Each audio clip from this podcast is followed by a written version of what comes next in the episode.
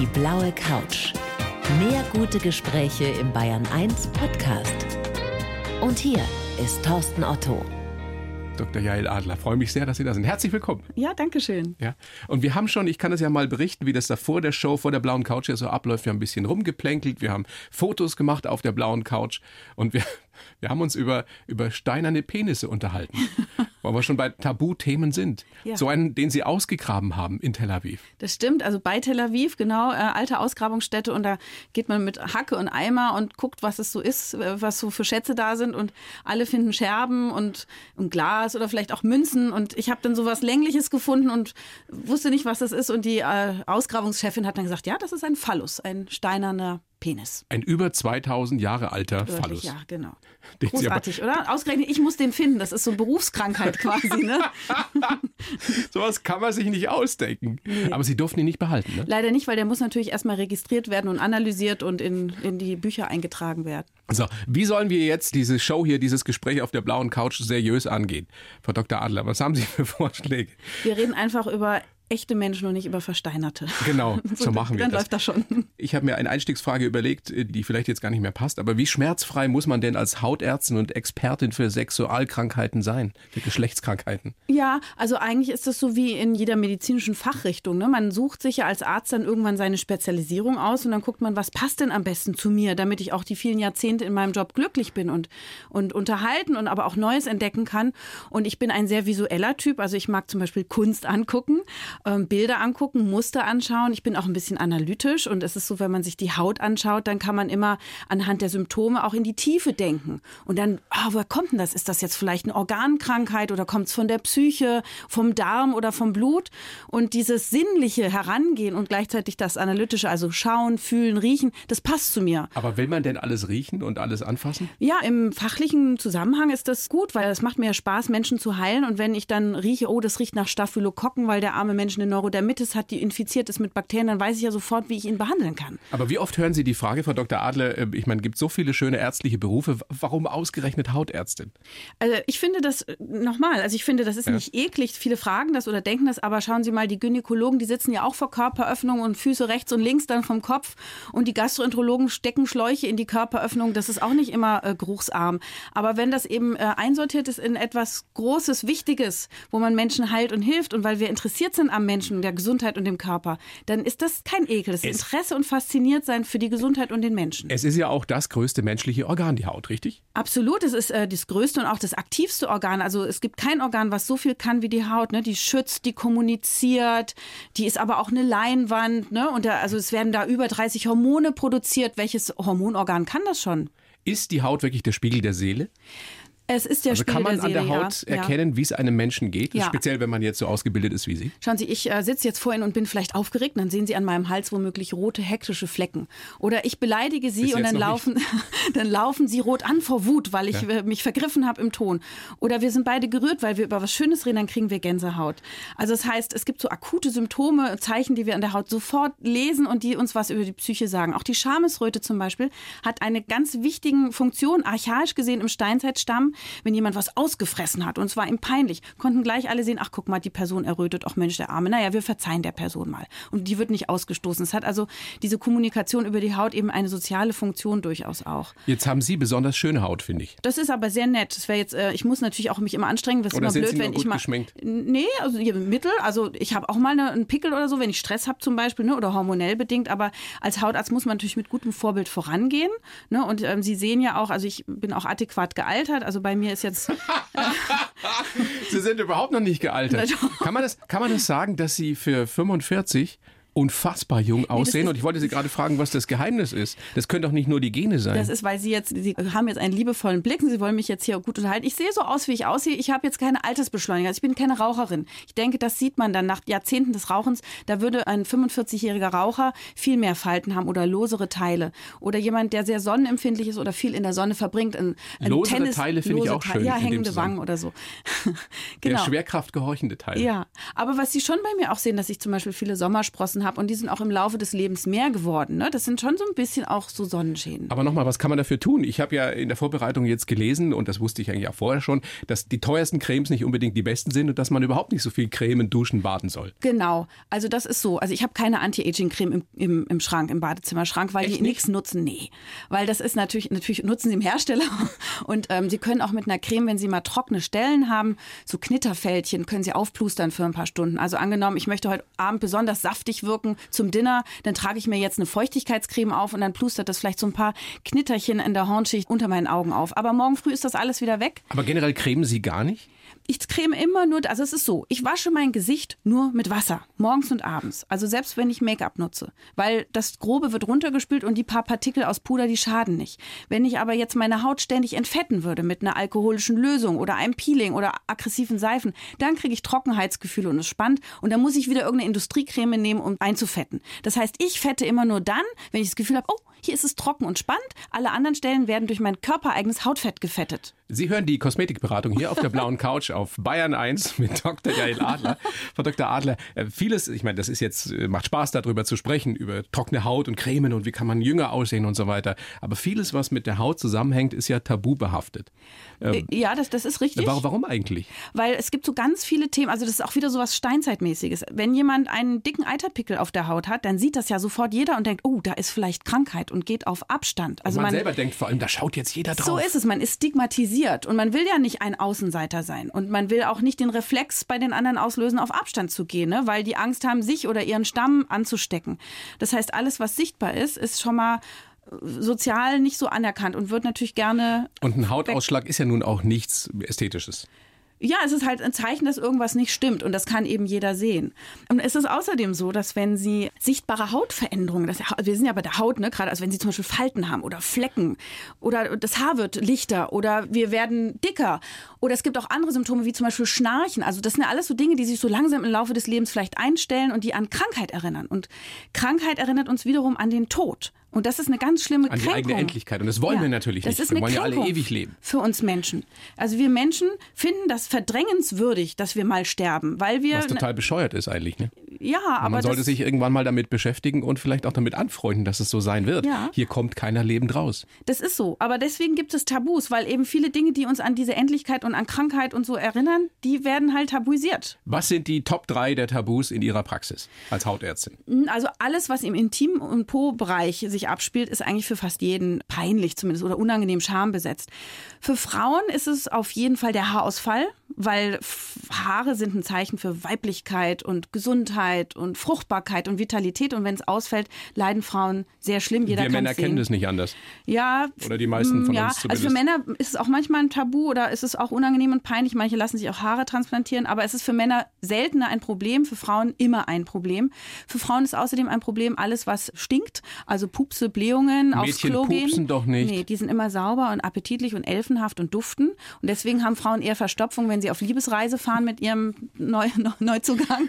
Äh, Ist und das wirklich so? ja, ich kann das ja aus eigener Erfahrung auch berichten. Ich bin ja auch ein Mensch, der auch mal das ein oder andere Tabu in seinem Leben entdeckt hat. Und als ich auf meiner ersten Liebesreise in Paris war, äh, da habe ich festgestellt, mal, wie gehst denn du jetzt hier eigentlich aufs Klo? Wobei der Mann, der äh, immer jeden Tag nach dem Frühstück wie so ein Zwangscharakter, der ist der schön aufs Klo, hat da stundenlang verbracht, hat da seine ein Duftnoten. Duftnoten da hinterlassen, hat auch Geräusche gemacht und ist dann total glücklich und entspannt dann irgendwann rausgekommen, hat den Tag genossen. Und ich war voll neidisch und habe mich, ich konnte mich da, ich konnte da nicht loslassen. Jetzt ist es ja schon mal interessant, dass Sie da so völlig lässig und locker drüber sprechen. Ich würde wetten, mit 90 von 100 Frauen oder mit 95 von 100 Frauen kannst du über dieses Thema schon mal nicht reden. Also Warum? ich habe ja schon auch mit Frauen darüber geredet und die haben mir gesagt, ja, das ist doch klar, das geht ja auch gar nicht. Du musst dann Streichholz mitnehmen und du musst danach das Streichholz anzünden, damit es nach Höllenfeuer riecht, aber nicht nach dem, was du hinterlassen hast. Und du musst das Radio anmachen oder schick doch den Typen joggen oder nach dem Frühstück schreibst du angeblich noch eine E-Mail, gehst aufs Klo neben dem Frühstückssaal und schickst den Typen schon aufs Zimmer. Also Frauen haben da ganz viele Tricks, um damit umzugehen. Und dann, weil, sie gefragt haben, äh, Männertabus, also für Männer ist die Erektionsstörung natürlich ein Riesentabu ein Zeichen oft dafür bis zum Alter von 40, dass man gestresst ist, dass die Psyche gerade leidet. Ab 40 kann es auch ein Herz-Kreislauf-Problem sein. Man sagt, die Erektion ist die Wünschelrute des Herzens. Bitte, was die Wünschelrute des Herzens Ja. ist die Erektion. Ist die Erektion, weil angenommen, äh, die klappt nicht, dann könnte es ein Vorbote eines Herzinfarktes oder Schlaganfalles sein, weil die Gefäße Durchblutung ne, ist irgendwie beeinträchtigt. Aber wenn Männer zu Ihnen in die Praxis kommen Das ist eine Hautarztpraxis. Ja. Wieso sprechen die mit Ihnen über Erektionsstörungen? Ähm, das gehört zur Anamnese. Ähm, man fragt ja auch, ob so. alles funktioniert. Man fragt auch nach dem Sport und nach dem Beruf und auch manchmal nach der Libido, nach der Sexualität, je nachdem, um welche Themen es sich gerade handelt. Und manchmal kommen sie auch von selber, die wollen eine Vorsorge haben und dann sagen sie, ach, und darüber hinaus wollte ich noch mal fragen, was können wir denn da tun? Ja, und letztes Tabuthema, ganz kurz für Männer, nur weil sie mich das gefragt haben, Ja, ja. Schnarchen. Wenn Männer Jagdwesen sind, ne, immer überlegen und die Kontrolle haben und die dann drohen zu verlieren, wenn sie dann in den Schlaf fallen und es schnarcht, dann sagen sie erstens, nee, nee, ich schnarche nicht. Frau sagt aber, doch, doch, du schnarchst. Äh, ist das für die Männer furchtbar peinlich, weil das ein totaler Kontrollverlust ist. Und Schnarchen ist eben auch gefährlich, das muss man ernst nehmen. Das ist ja überhaupt mein Anliegen. Ich rede ja nicht einfach nur aus Selbstzweck über diese ganzen Sachen. Ich finde, dass man das alles behandeln und therapieren muss, um Warum Lebens ist Schnarchen gefährlich? weil Wegen- wenn man Atemaussetzer dabei auch noch hat, Ja. dann kommt es zum Sauerstoffmangel. Nicht nur, dass die Partnerin nicht mehr schläft, sondern man selber hat einen schlechten Schlaf. Und das kann äh, Herzinfarktrisiko, Schlaganfallrisiko machen. Das kann wirklich lebensverkürzend sein. Man kann nicht mehr abnehmen. Man hat Tagesmüdigkeit, die Libido geht verloren. Das ist richtig lebensbelastend. es ist ganz schrecklich, wenn man darüber nachdenkt, was einem alles passieren kann im Leben. Ja, es ist so. Und, äh, aber man kann eben auch ganz viel präventiv tun oder eben Probleme, die man hat, ansprechen beim Arzt. Das ist ja das, was ich will. Und dann eine Lösung finden. Und man muss nicht mehr still und heimlich jahrelang leiden. Lassen Sie uns darüber sprechen. Da kommt jetzt jemand zu Ihnen, der hat ein Problem, über das er ungern redet, weil es ihm unangenehm ist, weil es peinlich ist, völlig wurscht, irgendeinen Ausschlag am Hintern Mhm. oder keine Ahnung. Ja. Wie nehmen Sie dem die Scheu? Oder Also, der? mh, Es ist ja so, dass wir erstmal eine Vertrauensbasis schaffen. Also wir äh, machen nicht die Tür auf, sagen Guten Tag und wie geht's denn jetzt Ihrem Juckreiz am Po, sondern man redet erstmal Guten Tag, wer sind Sie, was machen Sie so und aha, ist ja interessant, dann lasse ich mir erzählen, ich gucke mir auch den Menschen an, wie kriegt der zum Beispiel irgendwie eine Hautveränderung beim Reden, also kann ich Emotionen ablösen, wie spricht der, ist der langsam, ist er schnell und, und dann, ne, und irgendwann kommt man dann aber auch zu den fachlichen Sachen und fragt man, nehmen Sie Medikamente und wie ist es mit dem Sport und haben Sie Kinder und so und dann fragt man, was führt Sie denn her und dann kommen manchmal direkt die Probleme oder es kommen andere Probleme und dann fragt man aber da weiter, also Das kostet aber Zeit. Ja, also das da ist man in zehn Minuten Zeit. nicht durch. nee. Nehmen ich, Sie sich als Ärztin diese Zeit? ja, also können ich ja viele nicht oder wollen Das viele kann man nicht. nicht, genau. Also es ist ja so, es gibt ja Kassen- und Privatmedizin und ich habe tatsächlich eine Privatpraxis, in der ich länger reden kann, als es jetzt in der Kassenpraxis möglich ist. Und ich habe das bewusst gewählt. Ich habe äh, Kassenmedizin auch betrieben und hatte immer das Gefühl, ich kann nicht ausreichend sprechen und erklären. Und Sie sprechen gerne. Sie eben. Das ging einfach nicht. Das hat Was, nicht zu mir was gepasst. ideal ist für eine Talkshow wie die Blaue Couch. Ja, ja. Und es ist halt auch manchmal einfach wichtig, man kann manche Sachen schnell. Und ich bewundere auch die Kollegen, die innerhalb von drei, vier, fünf Minuten dem Menschen helfen. Das ist super. Und das braucht auch Kraft und Konzentration, ne? viele Leute in einer Stunde durchzuschleusen. Ich konnte das nicht. Und ich habe auch manchmal eben Patienten, wo das nicht so einfach gestrickt ist. Dann kommen wirklich Leute mit einer Geschichte und da muss man sich hinsetzen. Und ich finde das sehr befriedigend, auch weil man den Menschen als Ganzes sieht. Und ich sehe mich eben nicht nur als Oberflächenmedizinerin, sondern äh, die Haut ist ein Netzwerkorgan. Deswegen ist es wichtig, wie sind die Hormone, wie ist das Nervensystem, wie ist die Psyche, wie ist der Lebensstil, wird man Sport treiben, wie isst man und verdaut man und so weiter. Würden Sie sagen, Sie haben schon alles gesehen, was medizinisch möglich ist? Also ich habe schon sehr viel gesehen. Ich bin schon ein paar Tage im Beruf. Also ich bin ja jetzt schon 21 Jahre Ärztin. Und natürlich hat man da viel gesehen und erlebt. Und ich tausche mich auch sehr gern aus mit klugen anderen Kollegen. Und wir, wir reden auch manchmal darüber zum Beispiel. Also ich meine, es ist jetzt, wir sind ja unter uns. Natürlich, hört keiner wir zu. fragen uns ja zum Beispiel, äh, wenn wir einen Mann untersuchen, ähm, entkleidet. Ich habe das mit Urologen auch schon besprochen. Man muss auch unter der Vorhaut untersuchen. Ne? Man muss Hautkrebsvorsorge auch unter der Vorhaut machen. Aber wie macht man das technisch? Lässt man den Mann das selber machen oder hilft man als Arzt? Wurschtelt man es wieder Das zurück? sind Fragen, die ich mir jetzt Ja. tatsächlich noch nie gestellt habe. Ja, aber das sind Ärzte, da, da, da muss man sich austauschen. Das ist so eine wie eine Selbsthilfegruppe. Wie Lieber, macht man es nun? ja, wie, wie, es gibt solche und solche. Und es kommt auch auf die Lage an. Wenn es von selber die Vorhaut so elastisch und gesund ist, dann rutscht sie auch mal von selber zurück. Und manchmal muss man den Patienten aufhören, aber dann ist eben die Frage mit der Hygiene, Hände waschen. Das sind alles Dinge, die Ich sag- wir Ärzte untereinander mal besprechen. Würde auch an dieser Stelle sagen, Augen auf bei der Berufswahl. Ja, ja, aber das ist, das ist ja so alles so menschlich. Natürlich ja? ist es ja? menschlich. Ah, Ich und- bin ja und auch die- mal Patientin, wenn ich beim Frauenarzt bin. Sind Sie da auch so locker und so lässig? Nee, ich war das erste Mal, ich, also äh, der Frauenarzt, mein Frauenarzt, ein ganz toller, netter, der hat dann äh, gesagt, jetzt halt mal den Haken. Und da musste ich selber den Haken halten. Er hat untersucht, das fand ich schon, dachte ich, okay, das macht er, weil ich Kollegin bin, dass ich mal selber mich hier ein bisschen betätige. Und dann hat er aber, dann riecht er da dran, was er da macht. Und dann sage ich, ja, das kann doch nicht wahr sein. Wieso riechst du denn da an dem, was du da machst? Ja, das sagt ihm ganz viel aus. Er riecht an allen Frauen, ob die eben eine gesunde Flora haben oder ob das bakteriell verschoben ist. Gibt es irgendetwas, was Ihnen peinlich ist? Oder was Das für Sie ein peinlich. Ich Tabuthema hab dann ja, ja. gesagt, das kann man Aber nicht Sie können machen. jetzt drüber sprechen. Jetzt, so.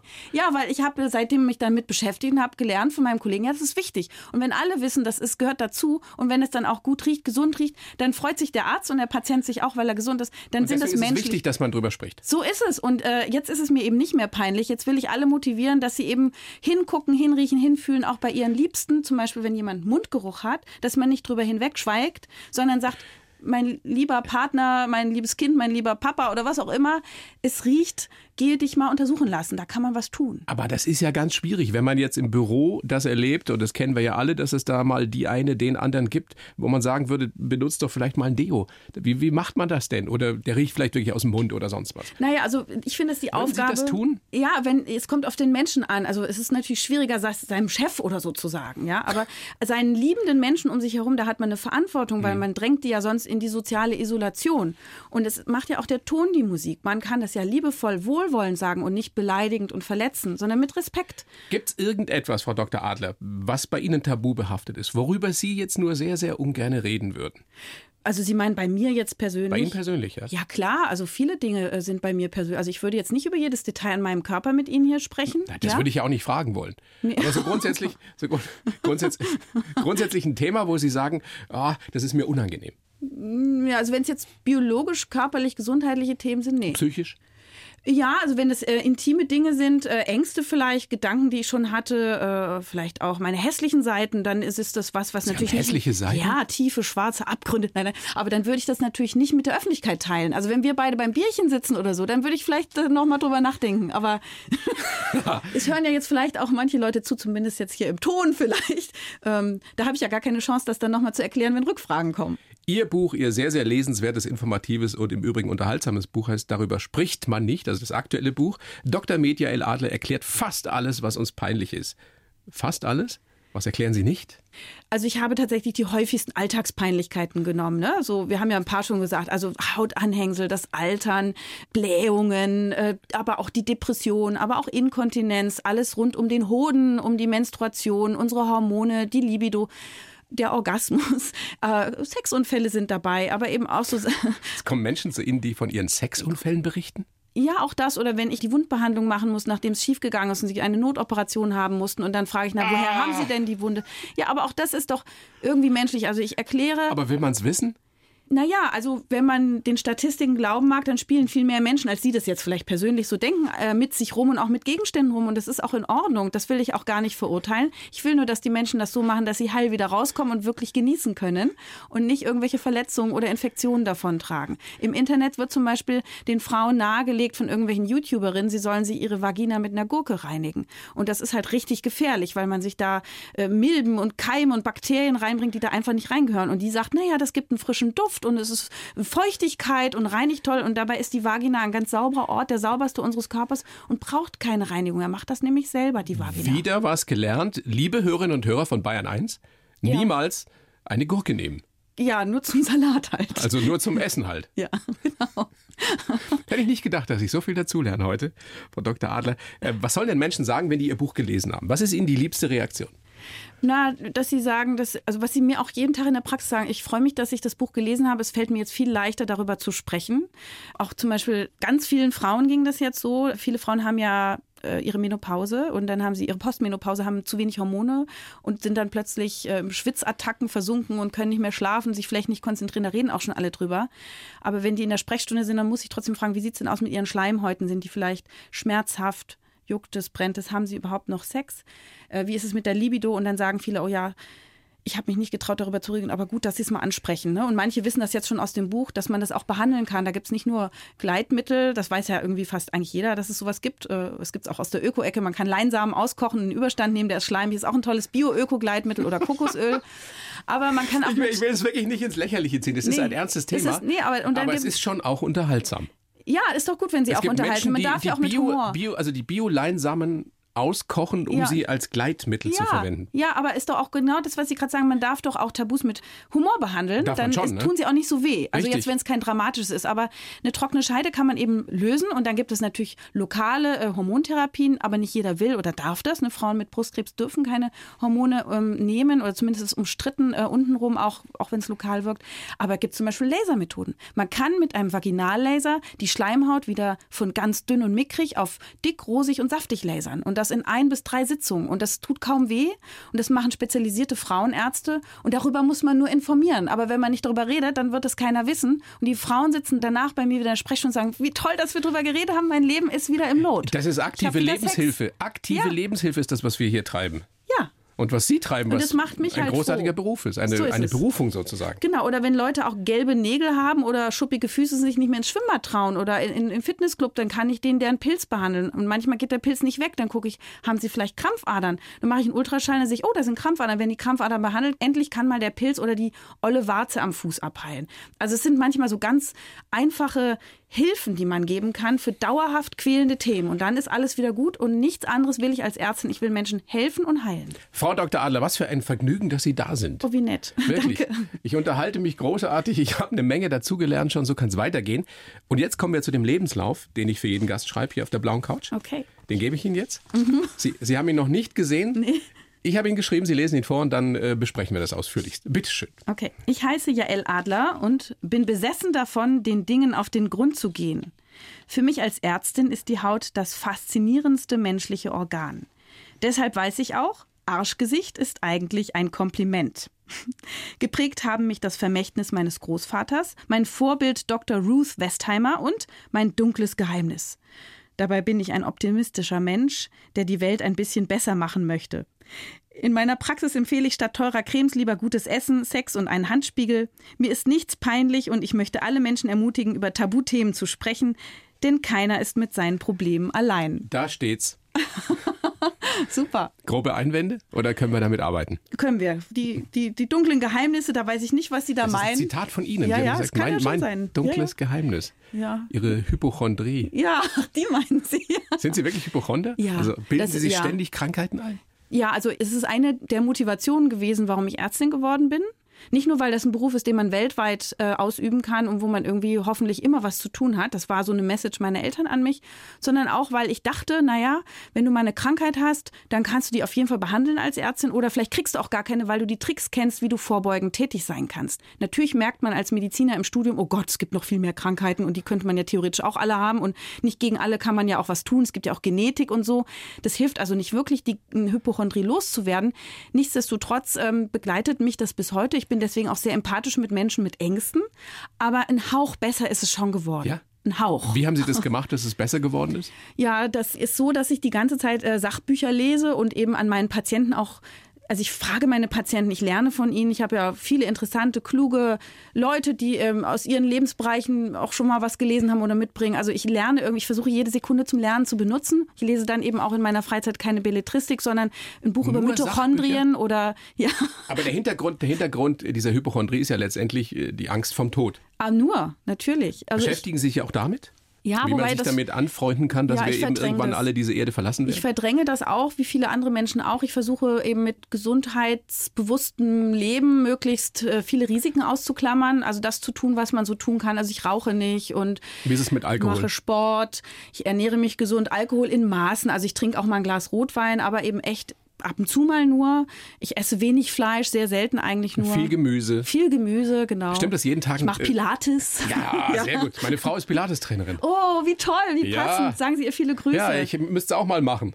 Also Pilates ist der Hammer, weil das ist so eine Mischung aus Kraft. äh, Man kann es ja auch mit Ausdauerelementen kombinieren und man dehnt sich auch Ja, und so ist für die Frau. anstrengend. Für die Frau ab 40, ihre Frau ist ja vielleicht noch jünger, aber also bei mir ab 40 kam dann halt auch Rücken und Hüfte dazu und seit ich Pilates mache, ist das viel besser und eigentlich fast nicht mehr da und super. Und jeden Tag ein Glas Karottensaft Ein mit Glas- einem Spritzeröl. Ja, das färbt die Haut leicht orange. Dadurch ist der Eigenschutz in der Sonne verlängert. Also man kann länger, als es sonst die Genetik erlauben würde, draußen bleiben, ohne dass man gleich Sonnenbrand oder Sonnenschäden bekommt. Und es repariert auch Schäden in der Haut. Es ist ein Antioxidant, fängt also die freien Radikale ab. Das sind solche Moleküle, die Gewebe schädigen. Das ist keine politische Vereinigung. Ich komme ja aus Berlin, ne? da könnte man auch mit freien Gibt's Radikalen freien rechnen. Radikale. Ja, aber es sind tatsächlich so, wo so ein Sauerstoffding dranhängt und das äh, normalerweise kennen wir Sauerstoff plus Sauerstoff O2, O2 und das ist dann halt nur ein O und das hängt sich halt irgendwo dran und macht das Gewebe kaputt. Gott, und Sie das wissen fängt eine ab. Menge. Ist, es, ist es nicht manchmal anstrengend, wenn man so viel weiß? Ich bin ein ziemlicher Fachidiot, also Körper und Medizin weiß ich viel. Sind Das- Sie so ein bisschen nerdig manchmal? Kann sein, ist mir auch egal. Ist dann eben so. Aber ich weiß dann halt nicht, wie Sie als äh, Journalist, der wahrscheinlich ganz breit gebildet ist und ganz viele Breit Ecken, Viertel gebildet. Naja, aber also Sie sind sicherlich sehr belesen können. Psychologie, Gesellschaft, Politik, Soziologie, Geschichte, das können Sie wahrscheinlich alles viel besser. Ich kann Fragen stellen. Das können Sie auch. Das ist aber gut, das kann ich auch. Anamnese. Wissen Sie, was die beste aller Fragen ist? Äh? Warum? Ja. Kennen Sie dieses Spielchen? Nein. Dass man immer nur die, dieselbe Frage stellt? Äh, Also Wie man beim fängt an- Psychoanalytiker auf der blauen Couch, oder? Zum Beispiel. Sie sind hier jetzt in Ihrer Psychoanalyse, in der ganz persönlichen Psychoanalyse. Man stellt einfach eine Frage, warum sitzen Sie hier? Und dann geben Sie eine Antwort drauf. Sagen Sie mal was. Ja, weil Sie mich eingeladen haben und weil ich zu Ihnen kommen wollte. Warum? Und so immer ja, weiter. Ja, ne? ja cool. Das werd kann man ganz, ganz weit treiben. Ist lustig. Sehr lustiges Mhm. Spielchen. Kann man mit Kindern spielen, kann man mit, mit Oma und Opa spielen. Ja, lernt man Geht. in der Moderatorfortbildung. Nein? Nein. Ich weiß nicht mehr, wo ich das her habe. Sehr gut. Wo waren wir hergekommen? Ach so, wir, wir wollten ja ergründen, wie Sie so geworden sind, wie Sie heute sind. Frau Dr. Adler. Also über die Hypochondrie haben wir jetzt, Über ja? die, die Hypochondrie haben wir jetzt abgeschlossen. Okay. Ja, da kommen wir nicht raus. Ja, nee, nee Das ist ja auch, wenn man so fantasiebegabt ist und, und sensibel ist. Naja, und auch ich finde ja, jeder Mensch darf ja auch seine Neurosen haben. Ich, ich schätze auch bei meinen Patienten, wenn die rausrücken mit ihren kleinen Neuröschen. Das macht uns ja auch vielleicht dann, also ich hoffe, liebenswert und man muss ja auch nicht immer perfekt und fehlerfrei sein. Jeder sollte seine Neurose haben. Eine oder mehrere, ja? Ja, ich frage ja nur, ich, ich stelle ja nur ich, Fragen. Ich, warum? Wie ist es denn mit Ihren? ja, oh, ich habe eine Menge. Auch? Ja.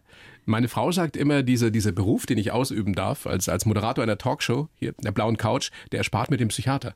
Ah, also Sie Was ja gar nicht keinen. stimmt. Ja, Ja. Nee, also, aber vielleicht drehen Sie dann den Spieß um und moderieren Ihren Psychiater an oder so. ja, ja. Ja. Und was haben Sie über sich so rausgefunden? Bis jetzt? Ja. Eine Menge. Also fangen wir mal bei Ihnen wieder an. Ganz vorne. Sie sind geboren in Frankfurt. Ja, Mama Literaturwissenschaftlerin, der Papa Professor für jüdische Studien. ja. Was haben die Ihnen mitgegeben auf den Lebensweg? Also äh, jüdische Studien ist erstmal eine weltliche Anschauung. Es, handelt sich hier nicht um religiöse Betrachtung des Judentums, sondern eher so um Geschichte und Philosophie. Ihre Familie das ist auch nicht heißt, besonders religiös. Ne? Nee, genau. Das heißt, ich bin schon mal äh, zwar mit dem Thema Judentum aufgehört. Ich bin Jüdin, meine Mutter ist Jüdin, mein Papa nichts. Ähm, der ist mal ausgetreten aus der evangelischen Das Kirche. Nichts ist Ja. auch gut. Er ist ganz viel, aber zumindest nicht einer Religion zugehörig. Aber ich habe natürlich ähm, schon Religion mitbekommen als Kultur und eben aber auch als ja, also ich, ich bin nicht gläubig in dem Sinne, aber es ist so mehr so ein philosophisches Ding, ja, so ein kulturelles Ding und vielleicht ist auch ein Mentalitätsding. Also Juden werden erzogen, dass sie international tätig sein könnten. Sehr, also sehr ein, weltoffen, dass man auch in der ein- Lage ist, wie Sie vorhin gesagt genau, haben, überall Beruf zu zu haben, arbeiten. ja. Dann ist es äh, im Judentum so, dass man heilen darf und soll, also dass man Gutes tun soll. Das gehört auch dazu. Das ist sicherlich auch meine Mentalität. Ich bin immer schon ziemlich sozial gewesen, auch als Schülerin, denke ich, habe ich mitbekommen. Ich bin auch sehr tolerant, finde ich. Also ich komme nicht nur mit vielen verschiedenen Menschentypen, sondern natürlich entsprechend auch religiösen und Weltanschauungen zurecht. Also ich, ich mag nicht, wenn Leute äh, extrem sind mit Dingen. Also das ist, finde ich, schwierig, ja. Aber ich denke, ich bin sehr tolerant und ja. Das klingt, als hätten Sie eine hervorragende Erziehung genossen. Ja, Aber ich was sind finde, denn meine die Eltern menschlichen Werte, die darüber hinausgehen? Was haben Sie von Ihrer Mutter persönlich zum Beispiel? Die Eloquenz, ihr, ihr Spaß am Reden, ist das von der Mama oder vom Papa? Ja, also meine Mutter, glaube ich, wäre auch eine gute Ärztin gewesen. Die hat so ein diagnostisches Talent und hat Spaß auch, denke ich, so ähm, bei Freundinnen und Freunden zu gucken, was haben die denn, obwohl sie eigentlich Literaturwissenschaftlerin ist. Sie ist ja die Tochter auch von Ärzten, äh, von einem Dermatologen und einer Zahnärztin. Ihr Großvater war Dermatologe, also Ja. Hautarzt, und der hat Sie besonders geprägt, Ja, obwohl ich- Sie ihn ja nie kennengelernt Ja, sie hat mir eben diese ganzen Geschichten erzählt, wie sie mit ihrem Vater durch die Kleinstadt gelaufen ist und die Patientinnen dann den beiden begegnet sind und dann ihren Rock gehoben haben, die Bluse aufgeknöpft haben mitten auf der Straße und dem dermatologischen Großvater von mir ihre Hautstellen gezeigt Ach, haben, die wieder so vertraut haben, ja? Ja, weil die so wieder so schön abgeheilt sind und so. Und das ist natürlich auch ganz schön hemmungslos, aber irgendwie auch sehr sympathisch. Also die Schmerzfreiheit, die liegt schon in der Familie. Genau, und ich glaube, das hat meine Mutter dann eben auch transportiert, so auch diesen Zugang zum Körperlichen vielleicht. Es ist schwer zu sagen, also man kann ja das nicht immer so reflektieren, aber meine Eltern haben mir ein Urvertrauen und viel Liebe mitgegeben und die haben mir das Mehr Gefühl... kannst du kaum tun so als es. Eltern. Genau, und die haben mir eben das Gefühl gegeben, dass wenn alle Stricke reißen, sie immer für mich da sind. Und das ist, finde ich, eigentlich das Wichtigste, was man einem Kind mitgeben kann und was ich auch versuche, meinen Kindern mitzugeben. Woher haben Sie diese, diese Bedingungslose Liebe. woher haben Sie diese besessene, diese brennende Neugier? Dass Sie den Dingen immer auf den Grund gehen wollen, dass Sie immer mehr wissen wollen. Waren Ja. Sie als Kind schon so?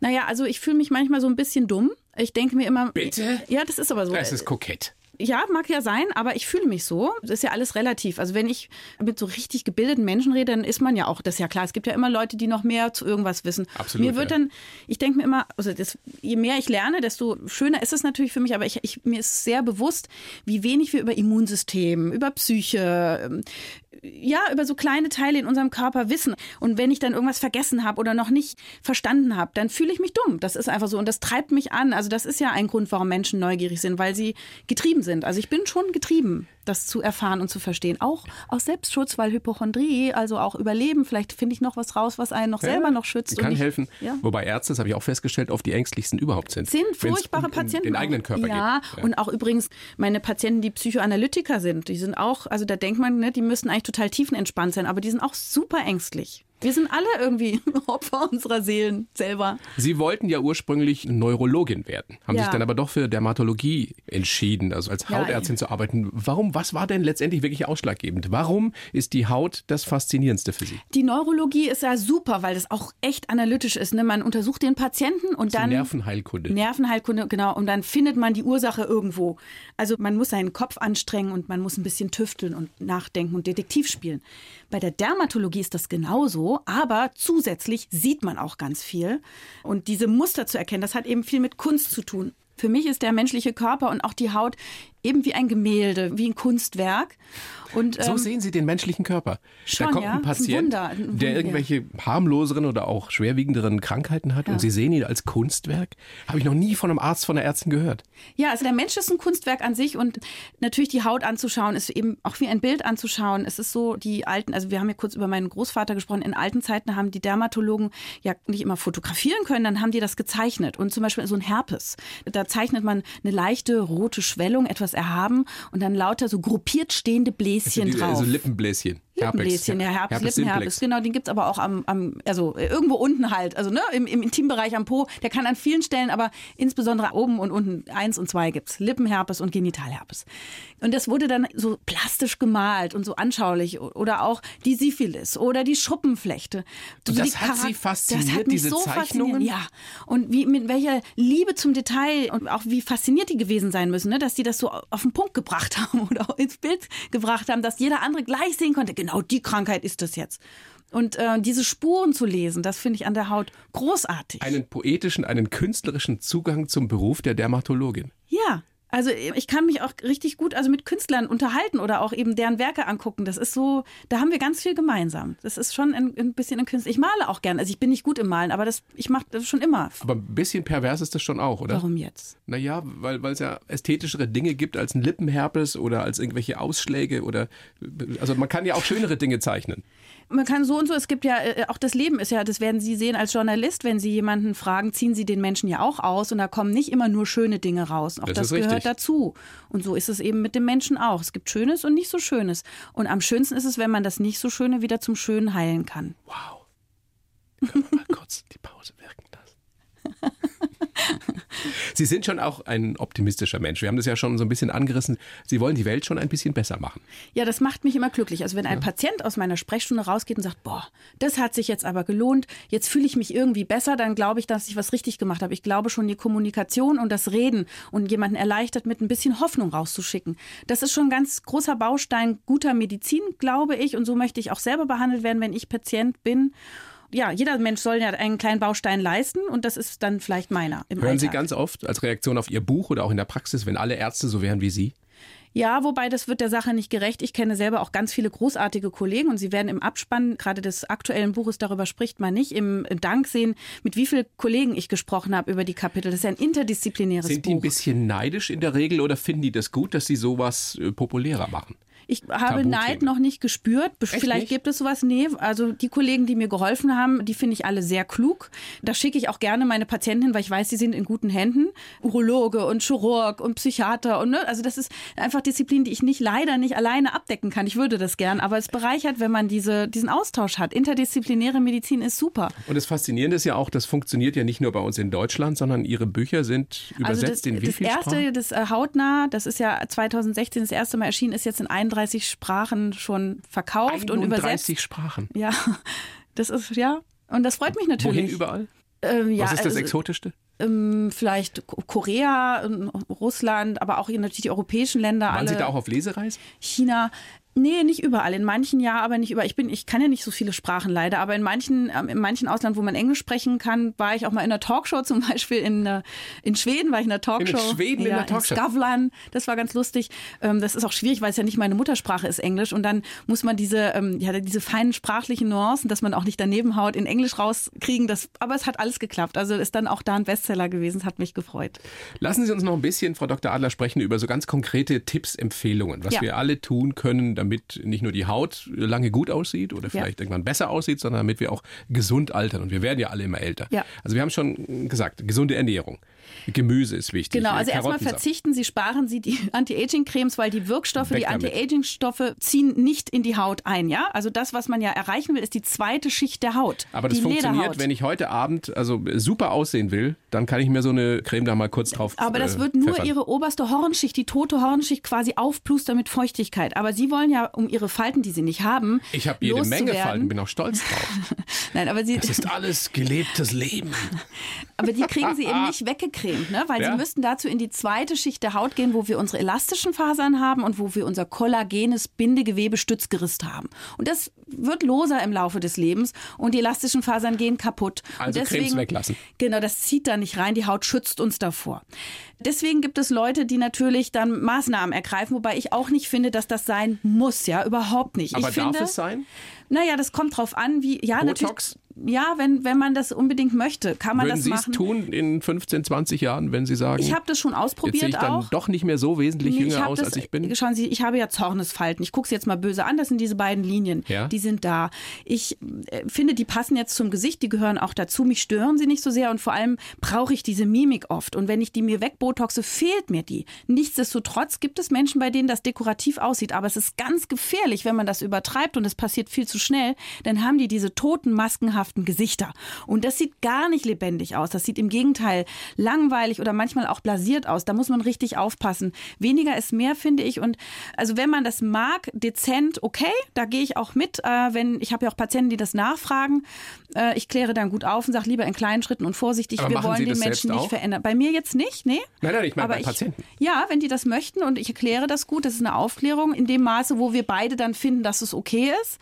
Aber ich bin ja, mein Steckenpferd ist eigentlich eben die ganzheitliche Medizin. Ich mache sehr viel Ernährungsberatung, ja. Also was kann ich essen?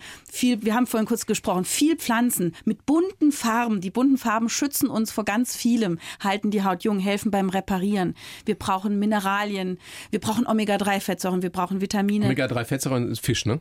Fischöl, aber auch aus den Leinsamen, wobei da muss der Körper mehr arbeiten, um daraus diese antientzündlichen Diese Fettsäuren Leinsamen, zu machen. aus denen man auch äh, Gleitcreme machen kann, was Sie vorhin erzählt haben. ja, wenn man sie auskocht, den Überstand, den Schleim, genau. Aber das Leinöl ist das, was diese Omega-3-Fettsäuren auch enthält. Vitamin D ist wichtig, dass wir genug Eisen und Magnesium und so weiter. Also diese ganzen Stoffe, was man schon alles gehört hat, dass das im Körper in guten Mengen vorhanden ist. Leider ist unsere Nahrung heute entleert oft. Brauchen wir Nahrungsergänzer oder ist das alles Quatsch? Ähm, Wir brauchen Nahrungsergänzungsmittel in dem Moment, wo wir im Blut nachweisen konnten, dass da ein Mangel ist, um den Körper erstmal wieder aufzufüllen. Also Aber Eisenmangel nicht- zum Beispiel, Ja, Vitamin D-Mangel und solche Genau, Sachen. Omega-3-Fettsäurenmangel, Zinkmangel, diese Dinge, ja, Biotin, die B-Vitamine, aber da gucken, gucken, ob einem was fehlt und nur dann auffüllen. Nicht sich einfach die Pillen reinhauen. Nicht blind, weil man dann dem Körper die Möglichkeit nimmt, sich selber zu helfen. Ne? In der Sportmedizin, Sportler, die Leistungssport machen und einen Leistungsanstieg haben wollen, dem man einen Vitamincocktail gibt, haben keinen Leistungsanstieg, weil der Körper gelangweilt ist und sich nicht mehr in Aktivität versetzt, um selber Antioxidantien, Radikalfänger, also Reparaturmittel herzustellen. ich könnte Ihnen stundenlang, tagelang zuhören. Das ist so schön. Ballaststoffe müssen Sie noch zu sich nehmen, damit Ihr Darm fit ist. Wenn Sie einen gesunden Darm haben, dann haben Sie die Möglichkeit, Mikronährstoffe aus der Nahrung herauszulösen. Ihre Bakterien produzieren für Sie Vitamine, B-Vitamine und auch Vitamin K. Ähm, Woran merke ich das, dass mein Darm gesund ist? entweder sie, es geht ihnen richtig gut oder sie müssen halt auch mal eine Darmanalyse machen. Molekulargenetische Stuhlanalyse nennt man das, das Mikrobiom. Unsere Darmbewohner, wir bestehen zu 50 Prozent erbgutmäßig nicht aus uns, sondern aus Mitbewohnern. Bitte was? die müssen im Lot sein. Wir bestehen zu 50 Prozent aus irgendwelchen Bakterien. Ja, wir haben, das Humane Genomprojekt hat gezeigt, dieses Erbgut, was da am Menschen ist, das sind echt zur Hälfte wir, aber die andere Hälfte sind eben diese, unsere, ja, unser Holobiont, unsere Mitbewohner. Und zu der einen Hälfte ist es auch noch irgendwie 80, 90 Prozent Wasser, ne? Wir haben auch noch Wasser, ja, aber es, ich meine jetzt das Erbgut, also die Hälfte Hm. des Ach so, Erbgutes sind okay. eben Fremdbewohner. Und die machen uns aber eben auch aus. Die machen ja, wie wir wissen, auch Psyche. Die machen auch ähm, Depressionen zum Beispiel. Die beeinflussen die Entzündungsaktivität in unserem Körper. Immunsystem wird gestärkt oder geschwächt. Hormone werden beeinflusst. Also, dass die Bewohner nicht nur im Darm, auch auf unserer Haut und auf unserer Schleimhaut halten uns gesund oder machen uns krank. Und mit einer ballaststoffreichen Nahrung kann man sehr viel tun und auch mit lebendigem Essen unpasteurisiertes Sauerkraut, Kimchi vom Koreaner, original griechischer Joghurt mit lebenden Bakterien, Brottrunk, äh, Buttermilch, also diese klassischen Sie hauen sich das alles rein, jeden Tag. auch, ja. ja, natürlich auch. Ähm, ansonsten Sport treiben. Denn Sport aktiviert unsere Selbstheilungsmechanismen. Gut schlafen. Wenn Sie schlafen, machen Sie die Dunkelreparatur. Es werden Reparaturmechanismen erst im Schlaf freigesetzt. Das Hormon Melatonin ist ein ganz starker Genwächter. Es kommt im sch- Schlaf. Jetzt schlafe ich gut. Jetzt Ja. Äh, kümmere ich mich um meinen Darm. Ich esse gesund. Ich, ich, ich sauf nicht. Ich rauche nicht. Toll. Äh, kann, ich, kann ich ab und zu auch mal lumpen oder muss man ein Sex asketisches sollten Leben Sie führen? noch haben, ab und Sex? zu und sich berühren. Und das ist nämlich auch, macht Glücksgefühle, ja. Das Also wär- Sex ist jetzt nicht nur einfach, weil es Spaß macht, sondern weil... weil es glücklich macht und einen Hormoncocktail freisetzt, der ihnen erstens mal Testosteron wieder noch mehr gibt, das sie eh schon haben und natürlich das was Welt- weniger wird. Hm, das Welt, das, nee, wenn man, also Männer, die äh, sportlich sind und auf ihre Figur achten, die können noch bis ins hohe Alter tolle Mengen haben und immer noch auch bis ins hohe Alter Vater werden, wenn sie denn das wünschen. Das ist der Vorteil von uns Männern. Ja, genau. Wir haben ja, aber- sonst nicht viel. ja, nö. aber wenn man sonst mit 20 ja schon äh, sozusagen ähm, träge auf der Couch sitzt, sich nicht bewegt und Übergewicht hat, dann fällt der Testosteronspiegel schon ab. Sie machen mir Hoffnung. Und ich glaube ganz, ganz vielen Bayern 1 Hörerinnen oder Hörern. Ja, das wäre toll. Man kann eben ganz viel selber tun. Und beim Sex wird ja auch noch Berührung praktiziert. Also auch Massage tut das. Das Freisetzen von Oxytocin. Das ist das Weltfriedenshormon, so nenne ich es. Das macht uns tolerant Oxytocin. und diplomatisch und geduldig. Und das bindet Paare aneinander. Wer mehr Sex hat, ist geduldiger Mhm. und friedlicher. Genau. Make love, not war und petting statt Pershing. Klingt verstaubt, ist aber neurowissenschaftlich bewiesen, wie gut es uns Menschen tut. Ein besseres Schlusswort hätte ich mir niemals ausdenken können. Super. Petting statt Pershing und Love, not War. Frau Dr. Jael Adler, das war so ein Spaß, ein großes Vergnügen. Vielen Wir haben Dank. so viel gelernt und ähm, ich wünsche Ihnen alles Gute. Sag gerne nochmal Ihr Buch. Dr. Med Jael Adler erklärt fast alles, was uns peinlich ist. Darüber spricht man nicht. Weg mit den Körpertabus. Danke. Und einige haben wir, glaube ich, schon auch wirklich auf den, auf den so viel. Müllhaufen der Geschichte, der medizinischen Geschichte geschickt. Ja, wir reden jetzt mal weiter, ne? Ja, mach mal. Dankeschön. Danke. Die blaue Couch, der Bayern 1 Talk als Podcast. Natürlich auch im Radio. Montag bis Donnerstag ab 19 Uhr.